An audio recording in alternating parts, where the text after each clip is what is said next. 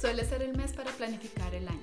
Sin embargo, a mí me gusta planificar a finales de enero o principios de febrero, pues la ventaja es que entonces ya he empezado a trabajar e he iniciado mi vida o, mi rutina cotidiana. De esta manera puedo proponerme metas realistas que se acomoden a mi estilo de vida, en lugar de ponerme metas inalcanzables que se esfumen a lo largo del primer trimestre. Así que empecemos a planificar juntas el 2021. Te explicaré por qué debes establecer objetivos, así como la mejor manera de definirlos y alcanzarlos.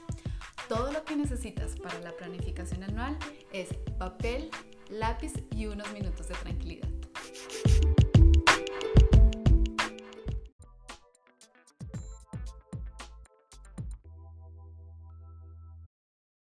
La planificación anual consiste en alinear tus propósitos de largo plazo con los de mediano y corto plazo, así como definir cómo te gustaría que fuera este nuevo año, cómo te gustaría sentirte, lo que te gustaría conseguir y qué quieres vivir.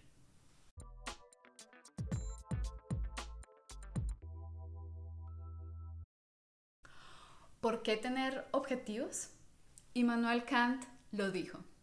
El hombre sin rumbo sufre su destino y el hombre consciente de sus objetivos lo moldea. Así de bien lo expresó Kant y al día de hoy sigue captando el espíritu de la época porque esperar ociosamente que algo cambie es tan inútil hoy como hace 200 años. La gente necesita objetivos en su vida, así como en sus finanzas. Por eso, eh, debes ser consciente de lo que quieres conseguir, por qué quieres ser financieramente independiente y qué significa realmente para ti la libertad financiera. Esta cita no significa que no haya circunstancias externas que influyan y cambien tus objetivos y planes, pues en el mundo actual es muy importante ser flexible. Sin embargo, los objetivos te ayudarán a que las cosas pequeñas no te distraigan de tu camino. Los objetivos te orientan en el fragor de la vida cotidiana y te ayudan a motivarte y a preguntarte a diario qué estás haciendo para alcanzar tus objetivos de largo, plazo. Los planes y los objetivos te orientan y te ayudan a saber en qué, a qué cosas decirle que sí y a qué cosas decirles que no.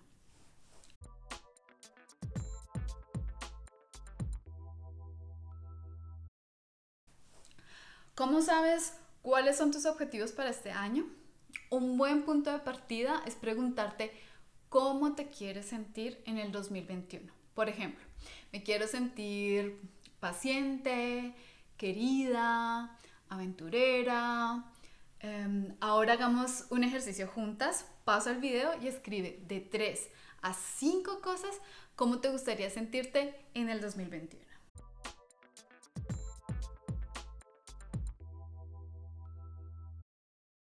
Bueno, ahora, ¿cómo sabes en qué debes centrarte para planificar tu año? ¿Cómo sabes qué objetivos debes fijarte para alcanzar los sentimientos que acabas de describir? Para eso vamos a hacer otro ejercicio, así que pausa el video eh, cuando hayas escuchado las instrucciones y se llama la rueda de la vida. Vas a dibujar 10 círculos, uno dentro del otro, como en la imagen que te vamos a mostrar a continuación, y vas a dividir este pastel en 8 trozos. Y cada uno de estos trozos van a tener los siguientes nombres. El primero, salud. El segundo, relaciones. El tercero, entorno. El cuarto, carrera. El quinto, finanzas. El sexto, desarrollo personal. El séptimo, el brillo de la vida, es decir, hobbies, donaciones y otras cosas. Y el octavo, eh, vida espiritual.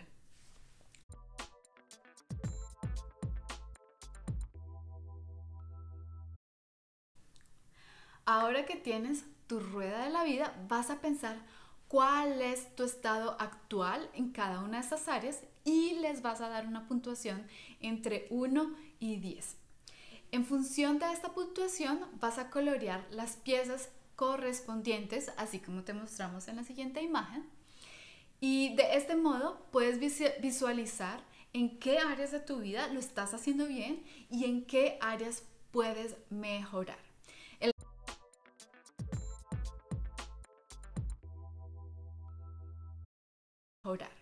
El resultado es probablemente una rueda que no rodaría porque hay desequilibrios entre las áreas de tu vida.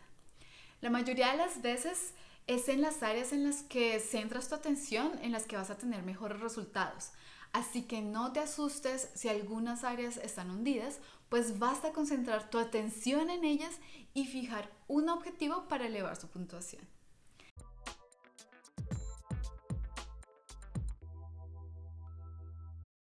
Tras analizar eh, tu estado actual, puedes pensar hacia dónde quieres ir y mm, eh, en qué áreas quieres mejorar.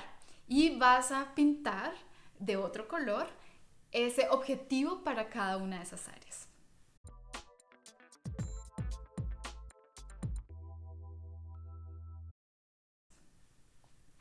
El ejercicio de la rueda de la vida eh, responde a una pregunta fundamental y es en qué objetivos debo centrarme. Claramente debes centrarte en las áreas con baja puntuación y en las que quieras cambiar, pues la idea es que cada área tenga el mismo nivel para poder vivir una vida plena.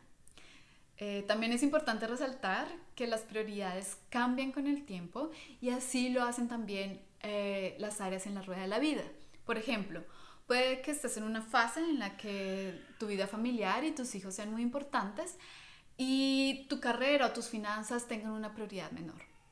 O tal vez acabas de terminar tus estudios y quieres empezar tu carrera.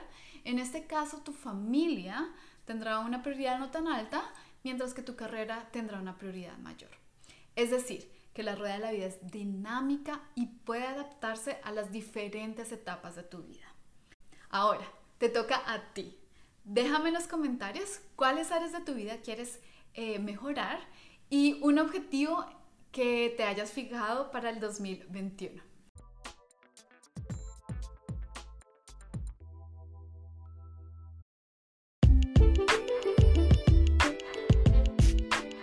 ¿Escuchaste Mujeres en Finanzas, el podcast?